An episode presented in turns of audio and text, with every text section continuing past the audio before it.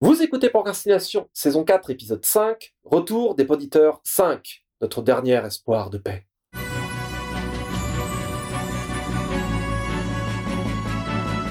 Un podcast sur l'écriture en 15 minutes, Parce que vous avez autre chose à faire et qu'on n'a pas la science incluse.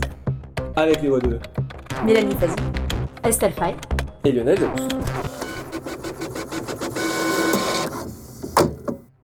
Donc, eh bien, à nouveau un petit point d'étape avec euh, les retours que euh, vous nous avez adressés via euh, les réseaux commerciaux, les sites, etc. Et surtout le forum elbakin.net. On en profite comme toujours pour les remercier de la diffusion et de la communication qu'ils assurent autour de l'émission. Il y a donc un forum bien rempli avec des tas de gens sympas et des discussions intéressantes. C'est prioritairement l'endroit privilégié pour euh, nous envoyer vos commentaires et vos questions, ou éventuellement vous-même vos idées de thèmes, si vous en avez des idées pour de futures émissions, n'hésitez pas, il y a un fil du forum par saison. On n'a pas la possibilité de répondre à tout, mais nous lisons cependant.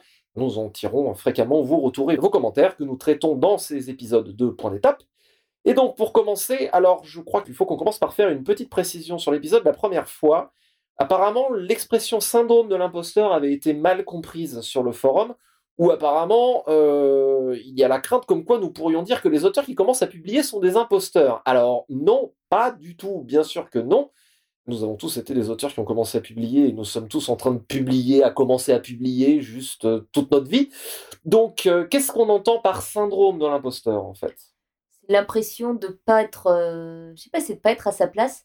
L'impression de ne jamais être assez bon en fait. Cette impression qu'on peut avoir quand on commence à écrire et de dire je vais pas y arriver ou c'est pas assez. Ou on publie un premier livre et ça marche bien et on se dit mais derrière je vais pas réussir à assurer. C'est cette impression de pas être à la hauteur. Et c'est quelque chose d'assez fréquent qu'on trouve chez, je vais pas dire tous les artistes, mais quand même euh, chez beaucoup de gens. Je pense. Oui. Clairement. Oui, bah moi, chaque fois que j'écris un bouquin, je me dis, euh, c'est bien sûr à ce bouquin-là qu'on va se rendre compte qu'en fait, je suis un gros faisant et que tout le monde se détournera de moi et que je mourrai seul et triste. Voilà, c'est le syndrome de l'imposteur et bah c'est évidemment un obstacle à essayer de surmonter pour euh, réussir à créer quelque chose sans, euh, en gros, euh, caler de trouille ou de démoralisation au milieu. Et ça peut être un combat quotidien et ça peut être un combat que certains mènent toute leur vie. Quand même, même si, bon, bah, j'ai pas participé aux épisodes précédents. Bien sûr, mais bien sûr, va. D'accord.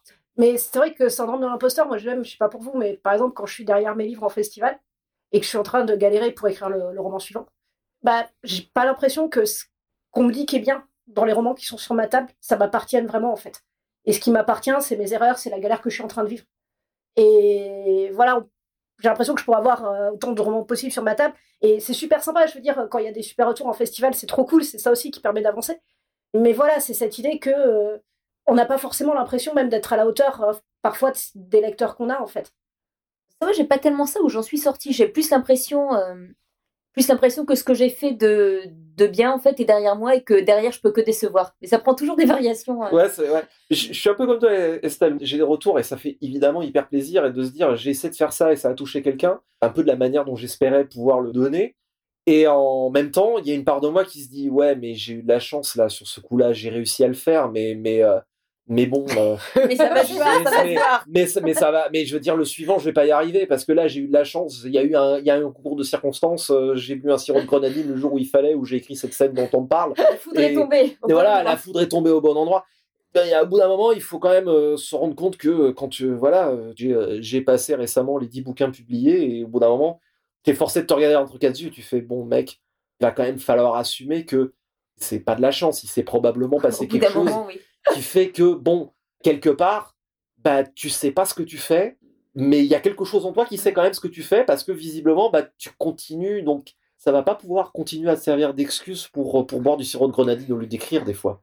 C'est amusant que ça persiste comme ça chez vous. Moi, avec l'expérience, ça a muté, ça s'est déplacé. Mhm. Et par contre, je voulais apporter une précision aussi, c'est que l'expression, puisque ça a été assez mal compris apparemment, l'expression syndrome de l'imposteur, c'est pas une, une invention personnelle, c'est une expression qui est figée telle quelle. Cherchez sur Internet, je pense que vous allez trouver des, des dizaines, des centaines de pages Mhm, mhm. autour de cette expression syndrome de l'imposteur. Elle est vraiment, c'est une expression toute faite. À ne pas confondre avec la trouille de louper ce roman-là tout court, qui elle peut être, euh, je trouve au contraire, euh, une bonne motivation pour avancer. Je suis entièrement d'accord. Et ça pousse à aller chercher toujours plus loin, et ça rejoint l'authenticité dans ce qu'on a dit dans les épisodes précédents. Toujours sur le forum Elbakin, une question sur l'épisode Choisir un bêta lecteur. Le retour nous dit Il me semblait avoir lu ou entendu quelque part un conseil recommandant de préparer des questions pour les bêta-lecteurs. J'y ai repensé quand une amie à qui je fais lire un de mes textes m'a demandé de lui préparer un questionnaire. J'ai découvert que c'était tout sauf facile à faire, surtout quand on veut en rester à un nombre raisonnable de questions, moins de 10. Alors, je pense que cette idée, ce conseil recommandant de préparer pour des questions pour les bêta-lecteurs, moi en tout cas, je l'ai lu dans le bouquin que je cite régulièrement, qui est Right Away de Elizabeth George, toujours traduit mais magnifiquement par Mes secrets d'écrivain. Il me semble que George prévoit dans une enveloppe scellée une liste de questions qu'elle se fournit avec le manuscrit pour ses bêta-lecteurs. Est-ce que c'est un truc que vous faites? Vous préparez les questions et, et si oui, combien? Quelle taille? Combien les bêta-lecteurs ont de temps pour répondre? Alors moi, en fait, euh, j'ai deux bêta-lecteurs et demi. Donc il y a, y a, Jérôme qui est mon premier bêta-lecteur, euh, donc euh, Jérôme Accouche. Et qui lui, en gros, c'est très simple, je lui envoie les textes pour qu'il les démolisse. Mais vraiment, quoi. Euh, voilà, et je sais qu'il va les démolir, qu'il va leur arracher les tripes, qu'il va en faire des nœuds. Et je vais pas lui préparer des questions. Et après, j'ai Suzanne qui, elle, est vraiment très bonne pour repérer les incohérences, euh, notamment quand je me lance dans des romans coraux avec plein de personnages et puis euh, plus d'un million de signes.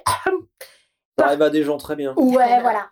Et elle, par contre, elle va vraiment être là et avant tout pour voir si tout est bien cohérent, s'il n'y a pas de redite, si toutes les lignes d'histoire matchent bien ensemble.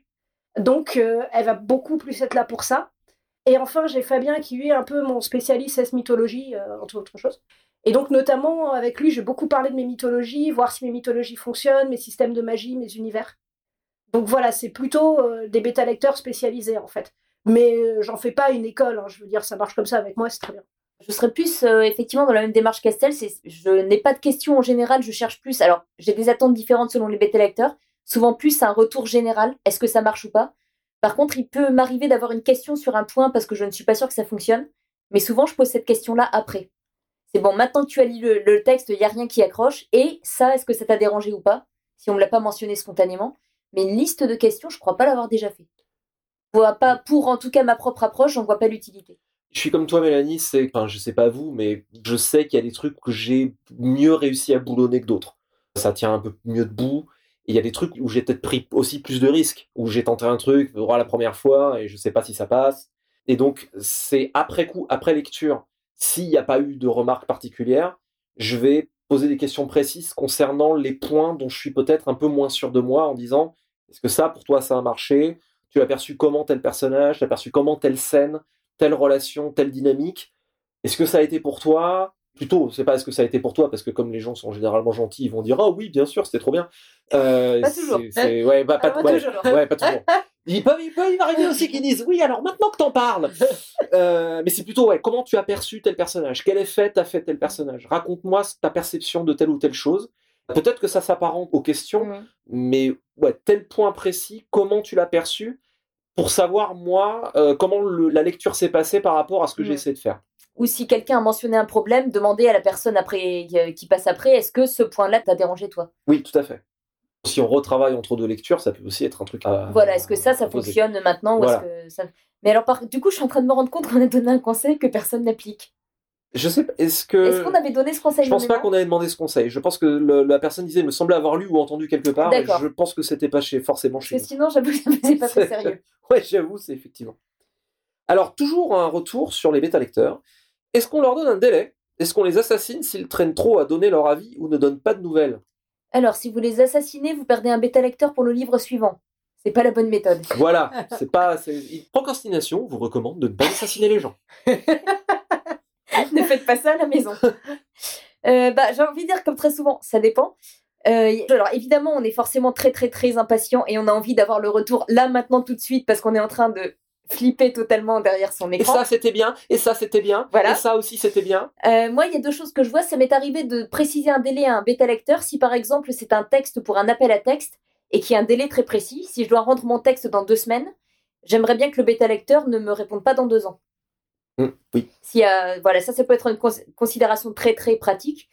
Pour le reste, après, euh, on a aussi conscient qu'ils ont autre chose à faire, qu'ils ont leur vie, qu'ils ont. On peut tenir conscience. Enfin, et là, s'ils ont une vie, ils n'ont pas que ça à faire que de nous lire, ce que je trouve complètement scandaleux. Moi, j'ai la chance pour l'instant et je croise les doigts pour que ça continue d'avoir des bêta-lecteurs super réactifs. Merci beaucoup à eux, vous êtes trop cool. Donc, euh, j'essaye d'entretenir ça, euh, donc euh, avec euh, des pots de vin infects, notamment des livres sur les pompiers. euh, voilà. c'est particulier, je suis pas sûre que ça marcherait sur les miens. Ça marche pas forcément sur tout. Après, euh, j'ai juste envie de préciser, il m'est déjà arrivé de changer de bêta lecteur au, cours du temps. Et il y a des gens à qui j'ai arrêté de faire relire mes textes parce que je, sais au bout d'un moment que là maintenant, ils n'ont pas le temps. Donc je vais aller vers des gens que je sais un peu plus disponibles à un moment donné. Si quelqu'un est vraiment très très très occupé à un moment donné, je me sens pas forcément de, de lui dire il me faut ça pour demain. Voilà où je rejoins Mélanie, c'est oui, quand on a des bêta lecteurs qui sont déjà super sympas, super cool et tout, c'est plutôt, je pense, à nous, en amont, euh, de leur demander des choses à un moment où on sait qu'ils peuvent le faire. Quoi. Bah voilà, là je sais par exemple que ma bêta lectrice va être super prise à la rentrée, c'est pas là que je vais lui faire relire mon futur prochain pavé. Quoi. Et je rigolais, mais j'ai des bêta lecteurs aussi super disponibles et je les remercie également hein, parce qu'ils ont toujours été euh, disponibles, euh, même quand j'étais peut-être un petit peu en retard. Donc merci à eux. Je pense que concernant le délai, bah c'est pas forcément un mal de dire à un bêta lecteur déjà de lui rappeler que c'est un boulot qu'on lui demande quand même. Donc il faut qu'il ou elle soit prêt à le faire, à investir une lecture qui est peut-être, euh, c'est pas juste pour le fun de lire le truc. Il y a des fois des bêta lecteurs, des personnes qui demandent à relire parce que euh, c'est chouette, elles ont envie de vous lire avant, mais vont pas forcément vous faire des retours euh, poussés, des retours instructifs, et ça inclut les retours négatifs qui vont peut-être vous dire ah c'était trop bien, ça fait plaisir, mais ça fait pas forcément avancer la sauce.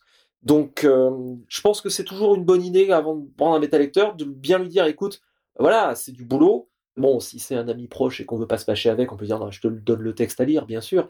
Mais, mais être clair dans ce qu'on attend et dire, bah voilà, j'aimerais bien pouvoir envoyer le manuscrit, j'en sais rien, dans trois mois. Donc, euh, est-ce que tu penses que tu auras le temps de me faire un retour euh, d'ici là? Si t'as pas le temps, c'est pas grave, je te l'envoie quand même. Mais à ce moment-là, intérieurement, vous savez, bon, je compte pas sur cette personne pour me faire un retour poussé qui va me permettre d'avancer c'est l'intérêt, j'ai envie de dire, d'en avoir plusieurs, c'est que certains vont être plus réactifs et du coup, on est rassuré parce qu'on a déjà eu un premier retour. D'autres vont tarder un peu plus. Et ça s'équilibre aussi à ce niveau-là. Tout à fait. Alors après aussi, euh, vous dites si ça fait redite avec des choses déjà évoquées. Mais j'ai la chance, euh, notamment donc euh, que Jérôme, qui est aussi un ami, non seulement donc Bétali, mais aussi par exemple quand je fais des choses qui m'arrivent très rarement, mais comme écrire sans avoir une deadline vraiment fixe, ce que j'ai du mal à faire il est là derrière, il met la pression parce que je lui ai demandé bien sûr, mais il m'aide justement aussi à tenir le rythme, à pas me laisser bouffer par d'autres boulots trop. Enfin voilà, là pour le coup, parfois c'est aussi le bêta lecteur quand c'est un super bon pote et un super bon bêta lecteur qui peut vous aider à tenir le rythme, qui peut vous aider vraiment à avancer et à pas laisser d'autres boulots d'écriture bouffer un projet qui vous tient à cœur. Donc euh, ça peut être parfois le bêta lecteur qui booste l'auteur aussi. Tout à fait. Et qui, euh, qui vous donne un délai et qui vous assassine. Voilà, donc merci Jérôme au passage.